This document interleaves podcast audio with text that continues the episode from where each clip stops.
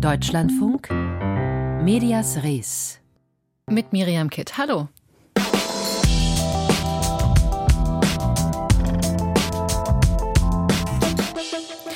Manuel Neuer, der Fußballnationaltorwart der Männer, hat ein Interview gegeben. Die Überraschung ist allseits groß, denn anscheinend war es nicht wie sonst üblich zigfach durch alle Prüfinstanzen der Verbände und Vereine gelaufen. Seit wann werden Fußballprofis von den PR-Abteilungen der Verbände gegenüber Öffentlichkeit und Medien eigentlich so hermetisch abgeriegelt? Und warum? Sprechen wir gleich drüber, hier bei Medias Res. Außerdem blicken wir nach Kamerun, wo ein Radiojournalist einen millionenschweren Korruptionsskandal aufdecken wollte und kurz darauf ermordet worden ist. Und wir schauen auf einen internationalen Journalismusverband und warum der im Zuge des russischen Angriffskrieges auf die Ukraine jetzt in der Kritik steht. Um Fairness, Demokratie und ethische Leitlinien in Politik, Wirtschaft und Gesellschaft zu prüfen und kritisch über sie zu berichten. Darüber, dafür riskieren Journalistinnen und Journalisten in vielen Ländern auch mal ihr Leben. Der Internationale Journalistinnen und Journalistenverband IFJ ist die Dachorganisation der nationalen Journalismusverbände und Gewerkschaften. Er arbeitet für die Sicherheit von Journalisten weltweit und gilt eigentlich als Bollwerk für Pressefreiheit und unabhängigen Journalismus, zumindest in der Theorie. Denn jetzt steht die Organisation selbst in der Kritik. Die Verbände in Island, Finnland, Norwegen und Dänemark haben ihren Austritt angekündigt. Der Vorwurf mangelnde Transparenz, Bestechung und Verstoß gegen grundlegende demokratische Regeln. Sigrid Harms berichtet aus Oslo. Wir sind Journalisten, wir arbeiten für Offenheit, Demokratie und gerechte Wahlen. Wir können nicht Mitglied einer Organisation sein, die sich nicht an diese wichtigsten Regeln des Journalismus hält. Eva Stabel vom norwegischen Journalistenverband ist aufgebracht. Seit zehn Jahren hätten die Verbände im Norden versucht, Veränderungen herbeizuführen, doch erreicht hätten sie nichts. Nun sei es genug. In einem halben Jahr werden der norwegische, der isländische, der finnische und der dänische Verband aus dem Internationalen Journalistenverband kurz IFJ austreten. Es hat lange gebrodelt in der Organisation, die eigenen Angaben zufolge 600.000 Journalisten in 146 Ländern vertritt. Der IFJ ist die Dachorganisation der Journalistenverbände in der ganzen Welt. Er unterstützt Reporterinnen und Reporter in Kriegsgebieten, kämpft für gute Arbeitsbedingungen und definiert ethische Richtlinien für die Presse. Es ist eine recht einflussreiche Organisation, weil sie Fragen der Meinungs- und Pressefreiheit aufwerfen kann, sagt Christine Skare-Orgeret, Medienwissenschaftlerin am Institut für Journalistik an der Hochschule Oslo-Met. Für sie kommt die Ankündigung des Austritts nicht überraschend. Es habe lange Kritik an den Führungsstrukturen gegeben. Es gab Beispiele von Prozessen, die nicht gerade demokratisch vor sich gingen, besonders in Verbindung mit Wahlen. Es war die Rede von Bestechungen und Drohungen, Methoden, die nichts in einer demokratischen Organisation zu suchen haben. Was das Fass nun zum Überlaufen brachte, war, dass der russische Journalistenverband, der ebenfalls Mitglied im IFJ ist, in den besetzten Gebieten in der Ukraine Regionalbüros eröffnet hat. Der internationale Verband hat dagegen zwar protestiert, aber rausschmeißen wollte er die Russen nicht. Die Sache müsse genauer untersucht werden, entschied der Vorstand im November. Bei der nächsten Sitzung im April wolle man sich erneut damit befassen. Tine Johansen vom dänischen Journalistenverband dauert das zu lange. Sie hatten viele Monate, um zu reagieren. Ich verstehe nicht, dass man solche Probleme nicht schneller löst. Dass die Fronten so verhärtet sind, liegt an einer langwährenden Unzufriedenheit. Denn die fast 100 Jahre alte Organisation hat sich sehr verändert. Vor mehr als 20 Jahren habe man entschieden, dass der IFJ weniger europäisch und stattdessen globaler werden sollte, erklärt Eva Stabel aus Norwegen. Darin waren wir uns einig, doch nun sehen wir, dass alle Macht von denen, die finanziell am meisten beitragen, an den Mittleren Osten und Nordafrika übergegangen ist. Die bekleiden die meisten Führungspositionen. Und diese Personen hielten an ihren Ämtern fest. Der ehemalige Präsident Jim Bulmella und die Vizepräsidentin Sabina Injerit aus Indien seien seit mehr als 20 Jahren Teil des Führungszirkels. Außerdem seien die Finanzen nicht transparent, bei Wahlen werde gefuscht. Nach dem letzten Kongress in Tunesien haben wir geklagt. Da saßen Leute, die Stimmzettel für andere Verbände ausfüllten und da ist Geld geflossen. Wir haben den Vorstand aufgefordert, das zu untersuchen, aber der meinte, es gebe keine Beweise. Für sie handelt es sich bei dem Konflikt um Kultur und Struktur, vergleichbar mit den Konflikten bei der FIFA und dem IOC. Der Internationale Journalistenverband war nicht zu einem Interview bereit, wies aber in einer schriftlichen Stellungnahme die Korruptionsvorwürfe als falsch, diffamierend und schädlich zurück. Dass die nordischen Länder austreten wollen, trifft den IFJ auch ökonomisch. Vielleicht hat er auch deshalb nun entschieden, eine außerordentliche Vorstandssitzung einzuberufen, bei der geprüft werden soll, ob der russische Verband suspendiert werden kann. Außerdem heißt es in der Mitteilung, man bedauere die Entscheidung der vier Verbände und hoffe, sie zur Rückkehr bewegen zu können. Sigrid Harms über die Zustände im Internationalen Journalistinnen- und Journalistenverband IFJ. Und Mitglied in dem internationalen Verband sind auch zwei deutsche Organisationen, und zwar der DJU, die ähm, zu Verdi gehört, und der DJV, der Deutsche Journalistenverband. Und mit Hendrik Zörner vom DJV sind wir jetzt verbunden. Guten Tag. Ich grüße Sie. Guten Tag. Die Journalistenverbände von Finnland, Norwegen, Dänemark und Island haben jetzt also ihren Austritt aus dem Internationalen Journalistenverband bekannt gegeben. Ist das auch für den DJV eine Option? Das ist auf jeden Fall für uns eine Option. Wir prüfen nach Bekanntwerden der Vorwürfe dieser vier nationalen Verbände in der letzten Woche jetzt sehr genau, was da dran ist und ähm, überlegen dann eben auch, ob äh, für uns noch weiterhin ein Platz in der Internationalen Journalistenföderation da ist. Einer der Vorwürfe lautet ja, dass russische Journalismusverbände sich nach dem Angriffskrieg auf dem ukrainischen Gebiet niedergelassen hätten. Was wissen Sie über das Vorgehen und die Aktivitäten dieser Verbände auf ukrainischem Territorium? Also es geht ganz konkret um einen Verband, nämlich um die Russische Journalistenföderation. Das ist der größte russische Journalistenverband.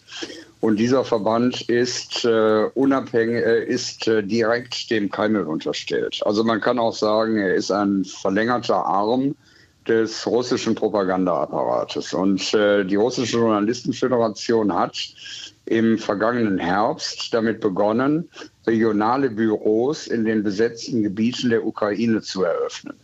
Angeblich, so damals die Begründung, um äh, gute Dienstleistungen für die Journalistinnen und Journalisten zu erbringen, die in Frontnähe Bericht erstatten. Nun ist es aber so, dass äh, unabhängige Journalisten überhaupt nicht auf die russische Seite der Front kommen, sondern dass das diejenigen Journalisten sind, die für den Kreml arbeiten. Und wir haben uns seinerzeit darüber empört. Wir haben dazu aufgefordert, das sofort bleiben zu lassen. Das hat keine Konsequenzen gehabt. Dass sich äh, die Internationale Journalistenföderation damit auch beschäftigen sollte, haben wir letzte Woche erfahren. Dass sie da bisher nicht zu einem Ergebnis gekommen ist, halte ich, naja, mindestens verhaltensoriginell. Warum dauert es denn so lange, bis die Organisation der Dachverband aktiv wird? Denn ein ähnliches Vorgehen dieser russischen Journalismusverbände war ja auch schon im Fall von Georgien zu beobachten gewesen. Das ganz neu ist das ja jetzt nicht. Nee, das ist richtig. Ganz neu ist das nicht. Ich weiß nicht, warum das so lange dauert. Ähm, also ich habe so ein bisschen den Eindruck, und das jetzt eigentlich schon seit Jahren, dass die Strukturen innerhalb der Internationalen Journalistenföderation ziemlich verknöchert sind, dass ähm, da nicht besonders schnell gearbeitet wird. Das war mit ein Grund, warum wir und andere europäische Organisationen uns seinerzeit für die Gründung der Europäischen Journalistenföderation stark gemacht hat, was auch funktioniert hat die eine gute Lobbyarbeit in Brüssel für die Interessen der Journalistinnen und Journalisten führt.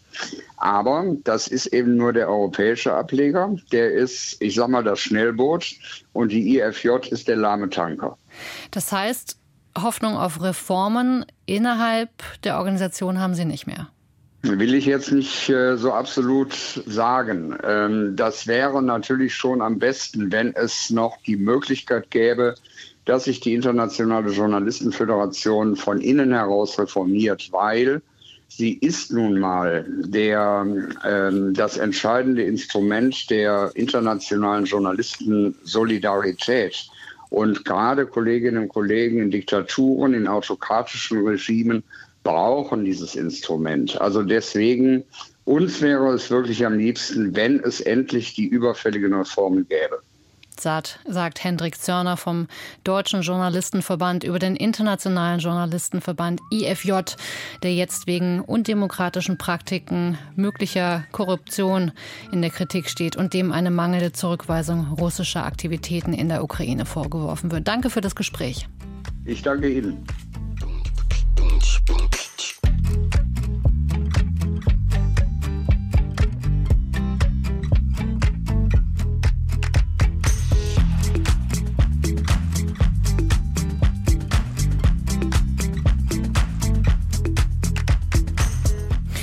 Und wir blicken nach Kamerun.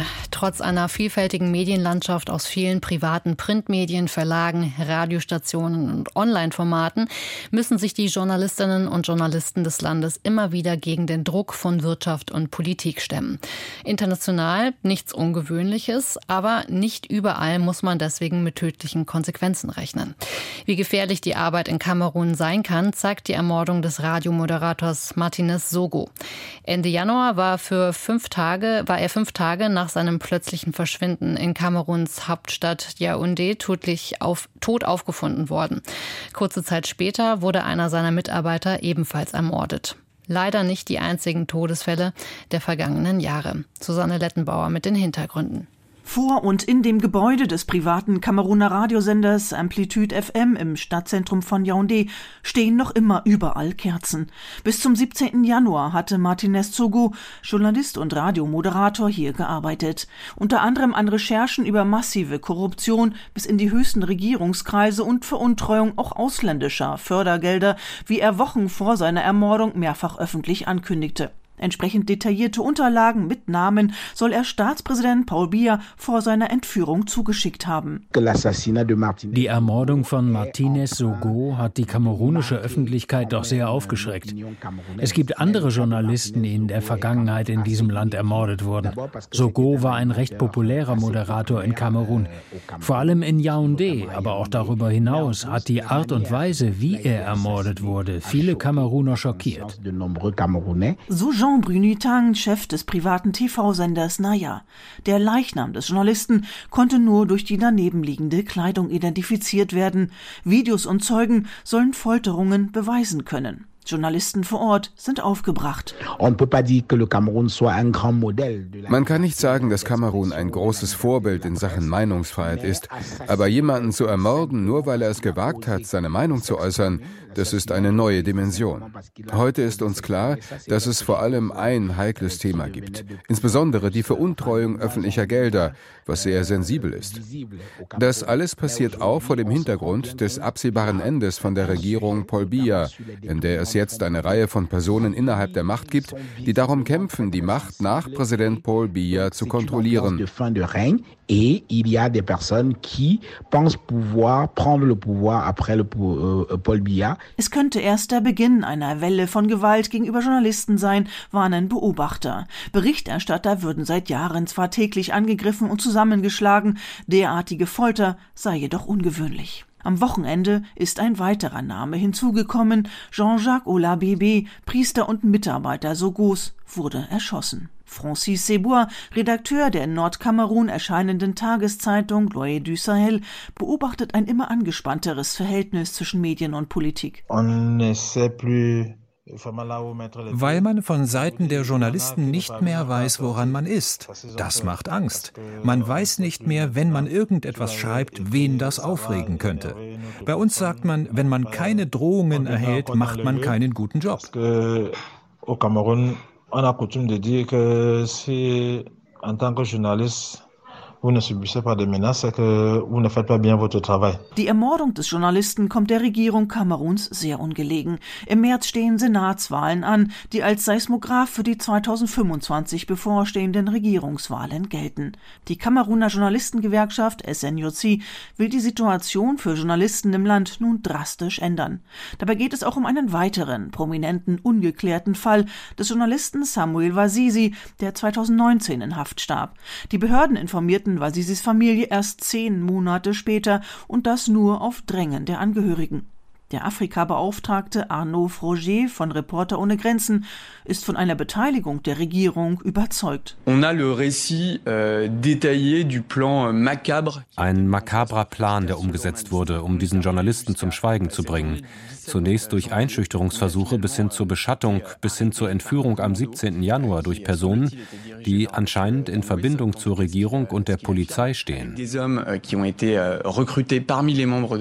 euh, das Komitee zum Schutz von Journalisten CPJ in New York hat die Kameruner Behörden jetzt aufgefordert, bei der Untersuchung der Ermordung von Martinez Sogo für Transparenz zu sorgen und zu garantieren, dass der Prozess in einer Weise geführt wird, die für volle Gerechtigkeit sorgt, so Angela Quintal, Koordinatorin des CPJ-Programms für Afrika. Aktuell seien noch mindestens fünf Journalisten im Zusammenhang mit ihrer Arbeit in Kamerun inhaftiert. Susanne Lettenbauer über den Mordfall und den Mord am Journalisten Martinez Sogo in Kamerun. Mittlerweile hat die Kameruner Regierung mehrere Personen in dem Fall verhaftet. Darunter soll auch Amugu Belinga sein, der im Besitz von mehreren Medienhäusern und Sicherheitsfirmen ist.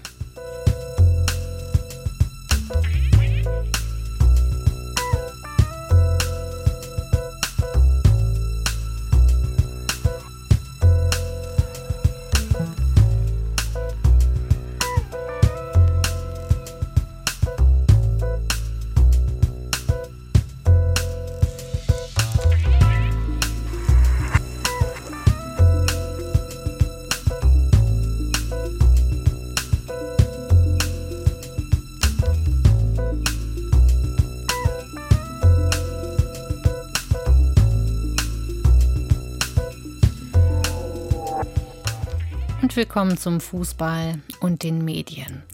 In der Süddeutschen Zeitung vom Wochenende war ein mittlerweile heiß diskutiertes Interview mit Nationaltorwart und Bayern-Keeper Manuel Neuer zu lesen. Zu kritisch gegenüber den Vereinen und zu offenherzig sei es gewesen. In etwa so kann man die bisherigen Wortmeldungen dazu zusammenfassen. Die Reaktionen zeigen einmal mehr, wie ungewöhnlich es mittlerweile zu sein scheint, dass ein hochdotierter und hochbezahlter Spieler sich ohne große Kontrolle durch seinen Verein in den Medien äußert. Warum eigentlich?